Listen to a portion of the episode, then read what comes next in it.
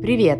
Это Иван. Мы кинопрокатная компания, и мы выпускаем в России фестивальное кино. Вы можете знать нас по фильмам «Молодость», «Великая красота» Паула Соррентино, «Дом, который построил Джек Ларса фон Триера» и многим другим классным фильмам. В нашем подкасте мы рассказываем о кинопрокате, фильмах, нашей работе и зовем гостей, профессионалов киноиндустрии, чтобы обсудить наши релизы и события мира кино, а также поговорить о том, что нас волнует. Слушайте и подписывайтесь на наш подкаст на удобной вам платформе. Меня зовут Ксения Лаевская, и сегодня мы обсуждаем фильм «Машина 667» Григория Добрыгина, который на днях э, вышел в прокат. Будем обсуждать его с э, исполнителями главных ролей Владимиром Свирским и Джордан Роуз Фрай. Привет, ребята! Привет. Привет. Ну, я немножко хотела рассказать предысторию фильма, да, у него нелегкая судьба. Фильм вышел в прокат э, вот буквально недавно, но должен был выйти в марте еще 2020 года. Но случился локдаун, и мы все прекрасно знаем, что было дальше. Сценарий начали писать вообще в 2015 году, то есть задолго до Китапо и прочих э, проектов о вебкаме. Поэтому спасибо, Владимир и Джордан, что нашли время на наш подкаст. Сейчас у нас с Владимиром полночь по московскому времени, у Джордан 17 часов вечера, вот, так что полночь записываем. И мне кажется это символичным, потому что, внимание, возможно, сейчас будут спойлеры, но в целом это из трейлера понятно. Владимир играет Вадима, обычного русского парня, который живет в Вышнем Волчке, очень любит э, свою жену, они мирно живут и имеют свой небольшой автосервис на окраине города. А Джордан играет э, Шину, вебкам-модель, которая живет в Америке, и э, в целом у нас сейчас похожая разница во времени и такой же вот ночной для нас с Владимиром разговор и дневной разговор для Джордан. Итак, мой первый вопрос. Расскажите, пожалуйста, ребята, как вы вообще попали в этот проект и были ли это долгие изнурительные пробы? Ну, расскажите вообще, как это все происходило. О, господи, это было так давно.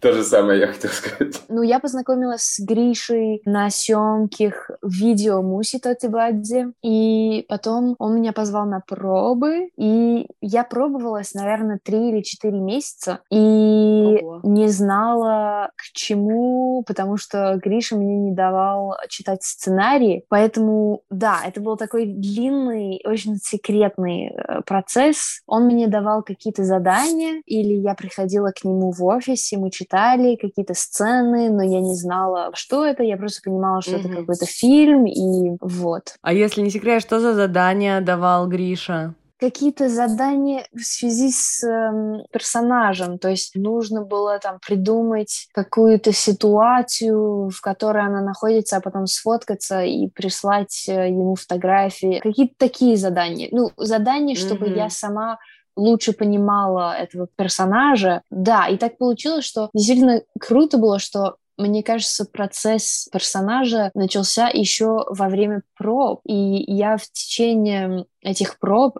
ее понимала лучше и лучше. И к тому времени, когда мы уже начинали снимать, ну, я уже полгода с ней жила, поэтому я уже, Ого. ну, была знакома с ней, да. Джордан, в смысле, ты где-то с сентября, что ли, начала? Ну, полгода, в феврале мы начали снимать. То есть ты в сентябре начала пробоваться, да? Да, да, по-моему, я не помню, если то ли в сентябре, то ли в октябре, но это было прямо, да. Потому что я помню, mm. уже в ноябре я уже прямо не могла, я писала Грише, давай уже скажи да или нет, я прям влюбилась в нее, и это меня разобьет сердце, если я не смогу смогу ее играть, и что мне делать. Узнаю Роуз. Владимир, ну а как прошли твои пробы и вообще, как ты попал в проект? Ой, а мы с Гришей очень давно знакомы. Мы учились вместе на режиссерском факультете. Он на курс старше учился у Кудряшова, а я учился у Евгения Борисовича Каменьковича, у Дмитрия Анатольевича Крымова. И мы там уже на факультете были знакомы. Благодаря Грише вот я снимался в немецком проекте э, четыре дня в мае. Потом, благодаря Грише, он меня к Лазнице Сергею отправил на пробы. Я вот так вот главную роль сыграл в Лазнице. И вот в итоге потом прошло много лет, и я сидел просто в Белоруссии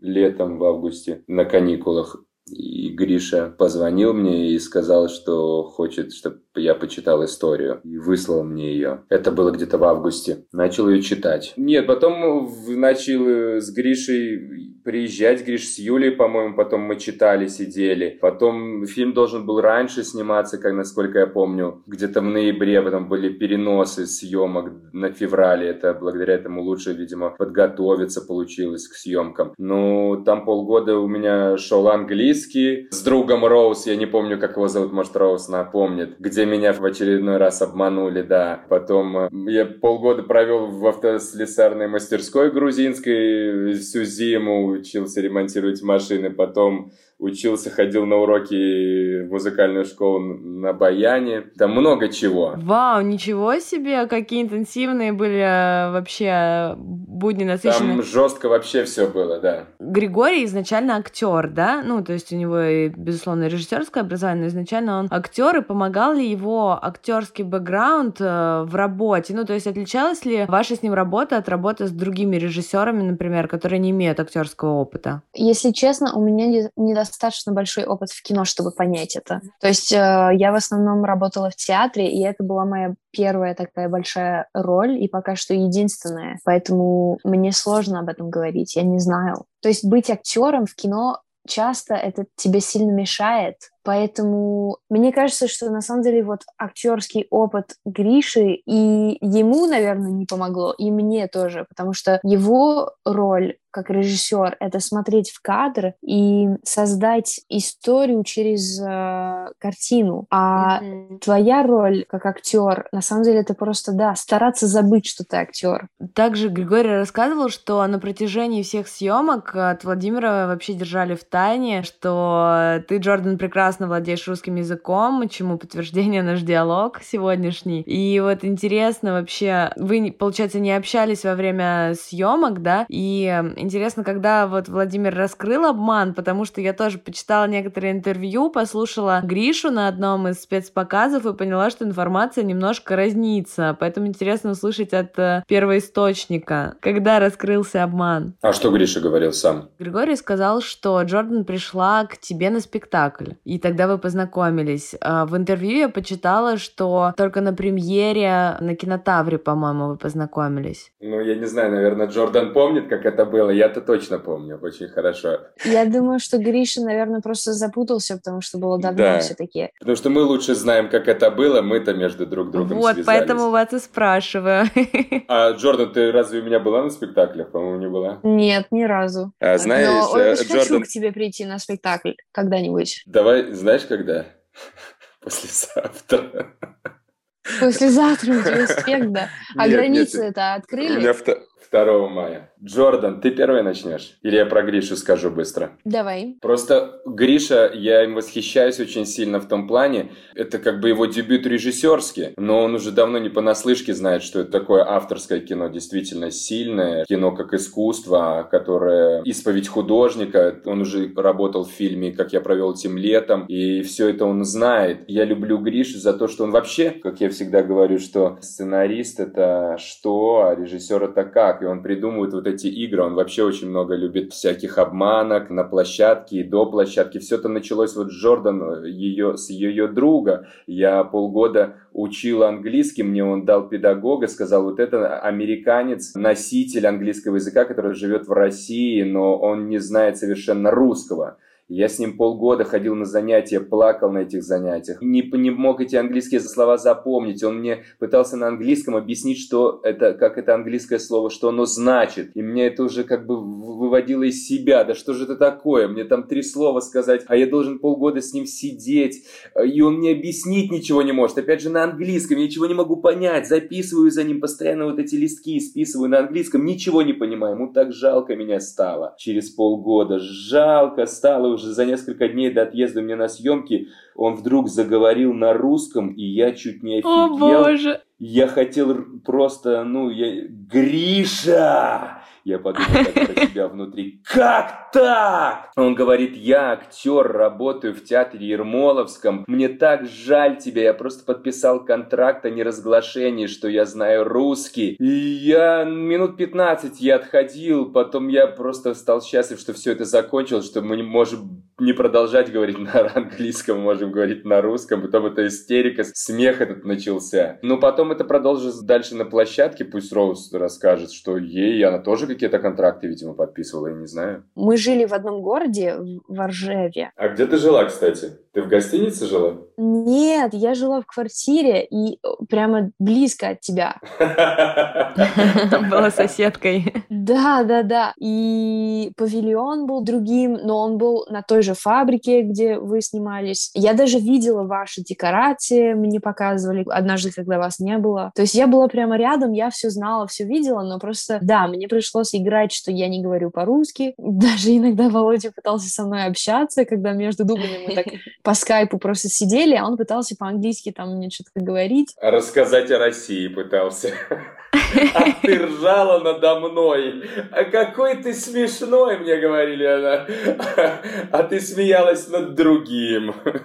Над дурачком Вовой. На самом деле я боялась, что ты потом узнаешь. Мне очень хотелось с тобой дружить, потому что, как всегда, на площадке или там в спектакле ты очень близко себя чувствуешь к своему партнеру. И мне хотелось с тобой дружить, и я понимала, что я не могу, и я очень боялась, что ты потом обидишься или будешь злым, что тебя так обманули. Но в итоге я думаю, что Володя понял к концу или ему рассказали или что-нибудь такое. Но мы познакомились только в Сочи. Нет, я знаю, как мы раньше познакомились с тобой. В Сочи это был через полтора года после съемок, да. А через полгода после съемок ты мне написала вдруг на русском, и я чуть не очумел. Да, я тебе написала в WhatsApp, потому что я съездила в Роттердам на фестиваль, на премьеру. Да, я тебе написала в WhatsApp. И я тебе написал, ты знаешь русский?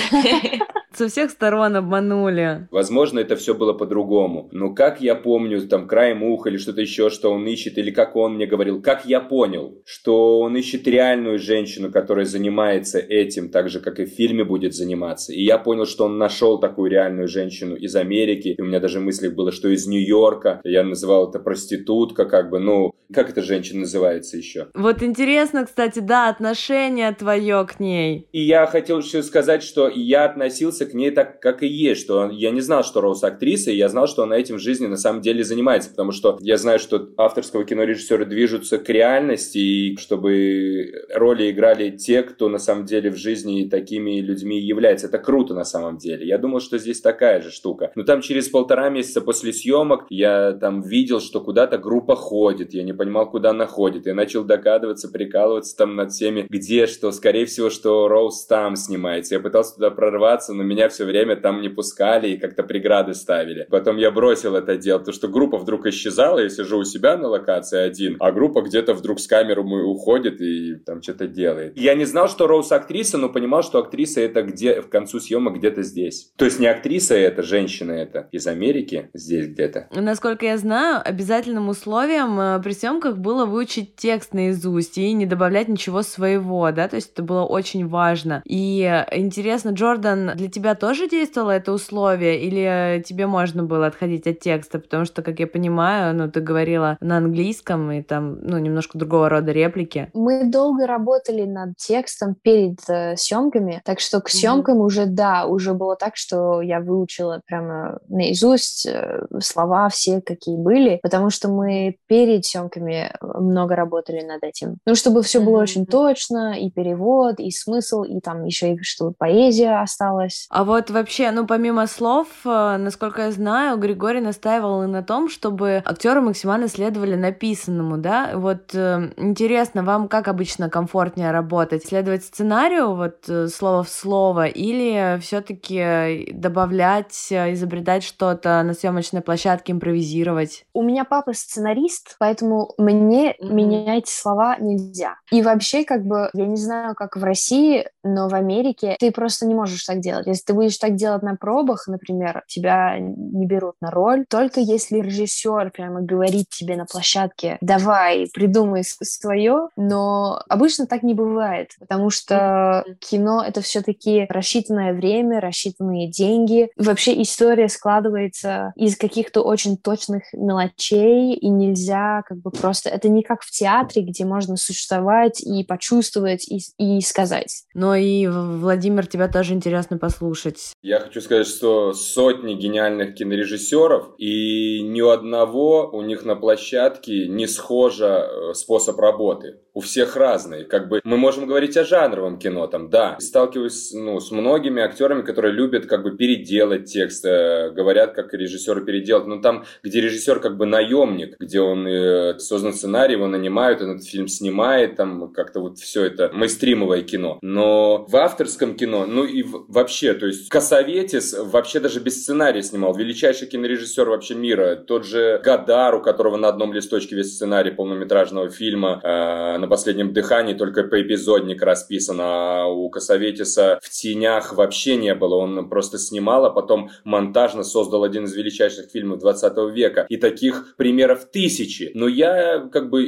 могу работать и своим текстом, могу и точно заученным, вообще принципиальной разницы нету. И так, и так главное интересно. Чаще всего, когда вот есть сценарий и серьезное кино, конечно, я не люблю свой текст придумывать, потому что мой текст это пустота, это вода самая настоящая, потому что я знаю, что режиссер авторского кино, художник, допустим, Григорий Добрыгин, говорят, в 15 году вообще начал этой историей заниматься. Он думал об этом замысле несколько лет. Потом он писал сценарий год или сколько, я не знаю. Потом он готовился к этому фильму, собирал актеров. У него столько информации, он столько про этот фильм знает. Он живет этим фильмом. И тут какой-то актер придет и будет, допустим, предлагать или иметь даже слово, право вымолвить, сказать, я бы хотел бы здесь это слово. То есть это, я сейчас говорю, никого не осуждая, а лично свое мнение. Насколько уровней я меньше и хуже знаю эту историю. Вот представьте. Тем более здесь язык видели какой своеобразный. И здесь просто как бы выучить и сказать его органично, ну никак не удастся. Здесь только прочувствовать и потом это не сыграть, а этот текст пережить. Конечно же, до съемок такое волнение, такой текст, он вообще в голову с трудом ложится, и ты учишь, учишь, учишь, зубришь каждое слово. Ни в коем случае лишнее слово не вставлять. Твое слово, оно просто из другой вообще атмосферы, из другой органики. Я в этой истории, так же, как и у Сергея Лазницы, просто от страха зубрил, и, и то у меня все равно не получалось ничего, чтобы как бы я не задумывался как бы об этом тексте, чтобы он лился. Очень сложный текст, очень сложный текст. Ну так здорово, что у вас так много уважения к работе сценаристов, да, и к замыслу. Это очень круто. Человек пригласил меня, и он как инструмент меня взял, чтобы я помог ему рассказать эту историю. Единственный способ мой там репетирования – это ходить за ним и просто за ним подсматривать, за самим, потому что этот герой для меня, как всегда, если режиссер,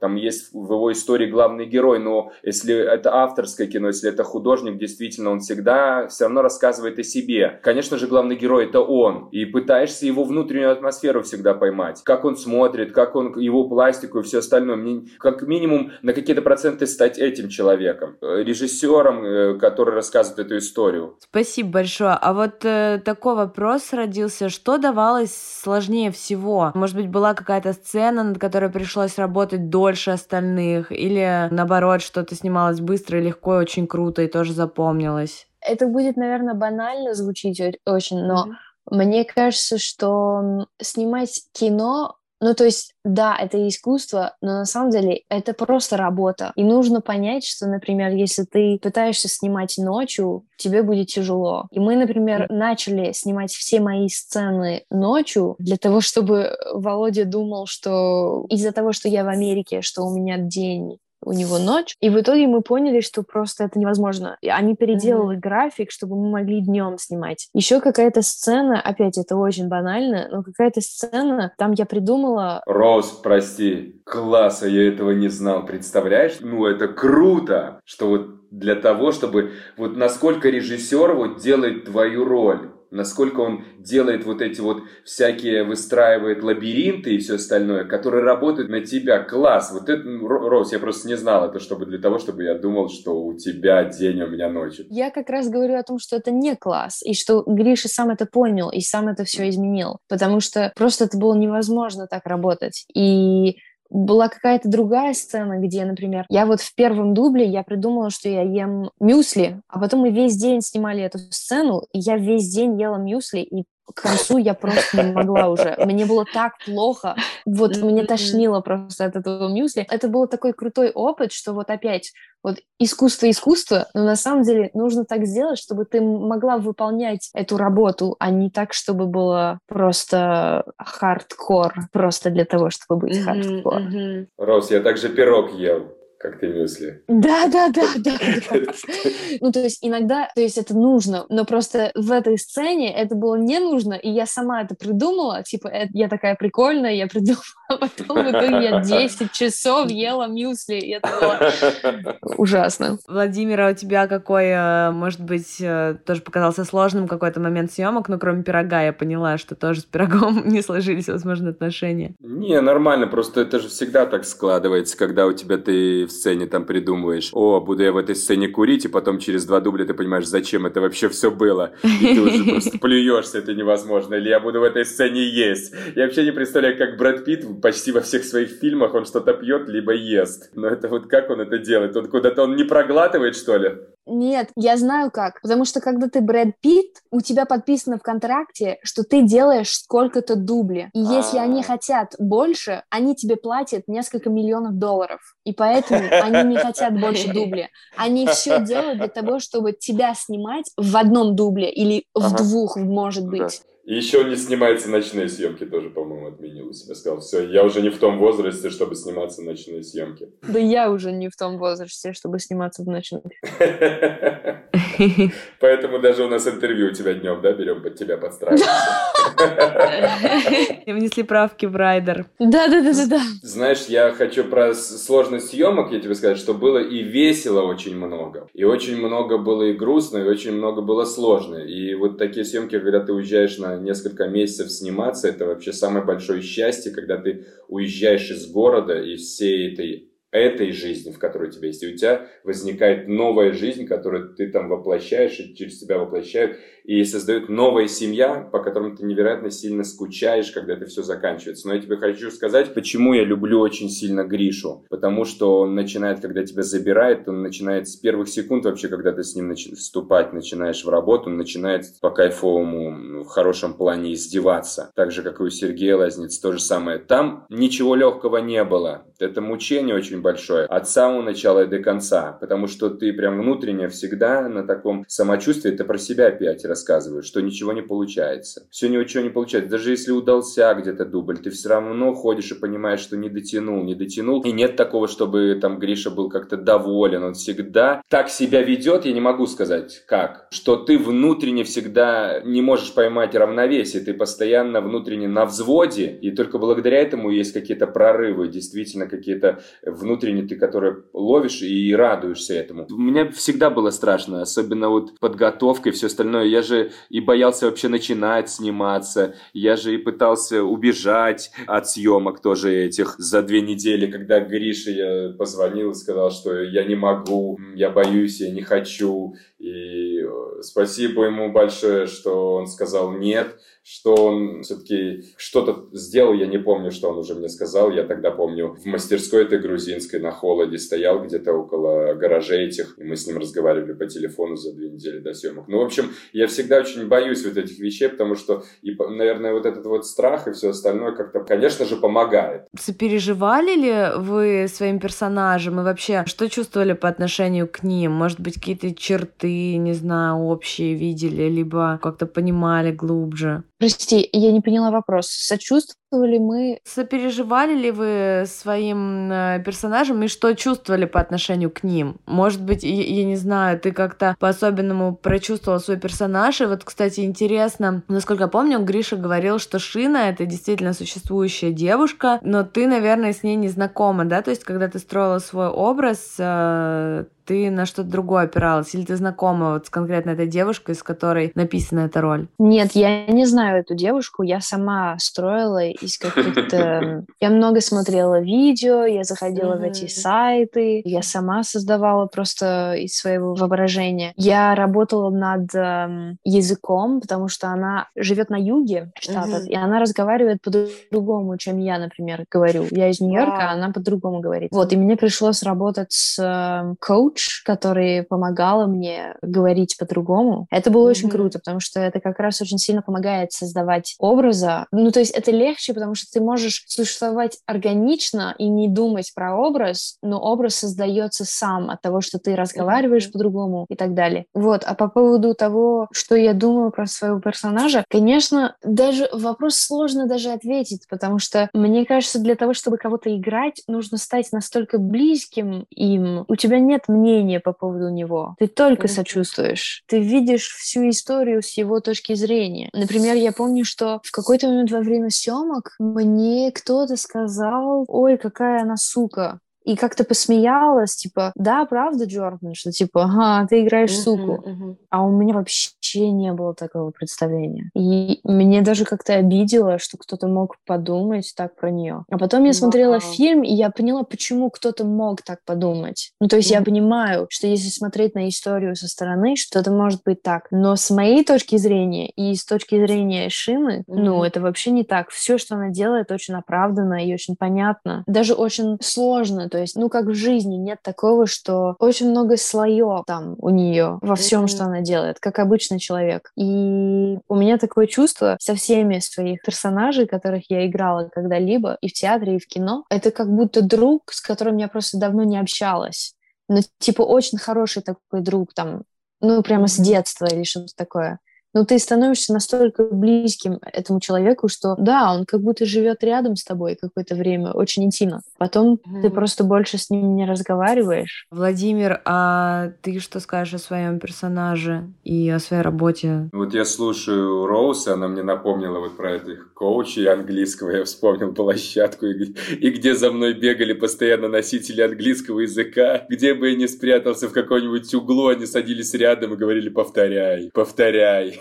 Я не мог повторить никак чисто этот английский. Я ненавидел баян, английский ненавидел, потому что еще там э, меня учили авто эти слесарные. Но у меня, наверное, проще. У меня странно какие-то в жизни происходят вещи, потому что это касательно авторского кино. То, что я считаю действительно искусством, и то, что я люблю. Это не касается, конечно, жанрового кино, но в авторском кино также у меня происходило, что как-то приходило в мою жизнь то, что со мной происходит в реальности. Со мной в этот же момент происходила точно такая же история. То есть, У ну, тебя это появилась была американская девушка? девушка Нет, она не американская была, она была из-за границы, из Европы, и она не была проституткой, это замечательная девушка, но происходило похоже очень по сюжету история как бы, и я внутренне был в этом состоянии. И это вот в авторском кино у меня так происходит, да. А подожди, Володь, это случилось до или после съемок? Это, ну, то есть это началось во время проб, это началось как бы, я от нее вернулся, меня пригласили работать в это кино, Гриша мне позвонил, потом э, вот эта история развивалась, пока мы репетировали, и потом, когда с ним э, кино было снято, я все-таки съездил к ней.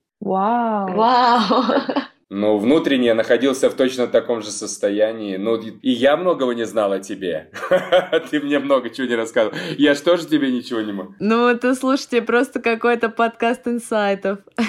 Поэтому, как бы, я внутренне находился, вот так вот бывает, что в том же состоянии, что и наш герой весь фильм, а, прорваться туда. Ну, слушайте, а тогда такой логичный совершенно вопрос. А как вы думаете, в фильме-то в итоге герой поехал или остался? Ну, я не знаю, пусть Роуз, может, начнет сначала. Там, я скажу то, что у меня на этот счет точно определенное есть мнение. Ну, может, после Роуз скажем. Джордан, ты как думаешь? Я думаю, что он не поехал, но даже если поехал, то все равно ничего не получилось. Я не знаю, как это объяснить, но меня на самом деле не тревожит вопрос, поехал ли он или нет, потому что, мне кажется, история про фантазию и про то, что, с одной стороны, это очень красиво и очень важно и вдохновляюще, а с другой стороны, это просто фантазия, и это не имеет отношения к реальной жизни, что ли. Mm-hmm. Я не особо даже думаю об этом поехал ли он или нет.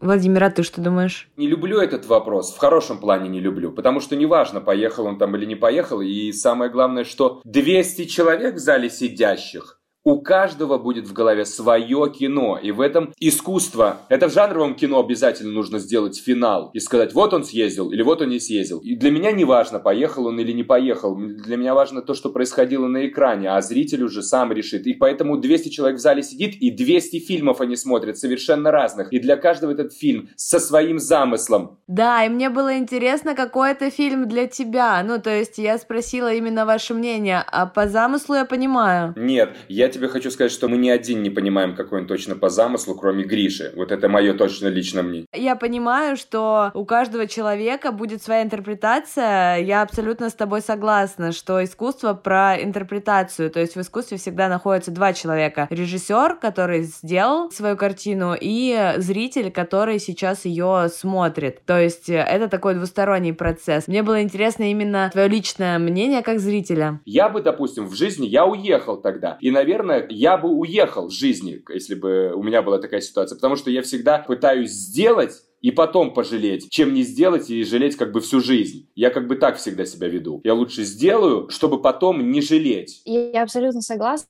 И просто я хотела добавить, что мне интересно, я понимаю это, но мне просто интересно, что у каждого есть свой опыт с этим фильмом, ну и с любым фильмом. У тебя есть своя какая-то интерпретация, которая происходит у тебя, но почему-то людям сильно мешает, когда не дают ответы такие конкретные, там, уехал ли он или нет. И это так интересно, что не знаю, что человек не может просто почувствовать то, что он чувствует, и не знать точно. То есть почему обязательно нужно всегда читать этот текст рядом с картиной в музей? Почему нужно знать там, в каком году это было нарисовано, и что имел в виду художник, и так далее, и так далее. И никто не может сказать, а, о чем бетховенское произведение, когда его слушаешь. Ты только эмоционально его можешь переживать, а как бы пересказать его ты не в состоянии. В том и величие, как бы музыка самое главное искусство в мире. Да, абсолютно, но почему-то из-за того, что кино это все-таки там есть сюжет, люди сильно прикрепляются к этому сюжету, и даже сразу, как только появляется сюжет, то тогда как будто можно задавать эти вопросы, и как бы хочется знать эти ответы. Я понимаю, Володя, почему ты говоришь, что не любишь, потому что я, если честно, даже не люблю вот после фильма, после просмотра, мне очень не нравится, когда человек мне говорит, тебе понравилось? Или там, а ты что думаешь? Ну, короче, мне не нравится, когда мне задают вопросы, потому что как будто просто нет этих ответов. И как будто да, просто да, да. нужно как бы посидеть и как бы почувствовать, и все. Да, супер, я очень рада, что этот вопрос э, вызвал у вас э, столько эмоций. На самом деле... А у меня все с кино вызывает эмоции, нервы. Да, абсолютно разделяю вашу точку зрения, но этот вопрос не был серьезным. Тем не менее, я рада, что вы так к нему отнеслись, и мы об этом поговорили. Надеюсь увидеть вас э, в новых фильмах и, возможно, в новых фильмах э, Григория Добрыгина. Спасибо огромное, что пришли. И спасибо большое, дорогие слушатели, что были с нами все это время. Наставляйте, пожалуйста, свои комментарии, свои оценки. Нам это очень важно. Очень важно получать от вас обратную связь. Вот, спасибо большое. Пока-пока. Спасибо да, большое. То есть, то есть, да, все.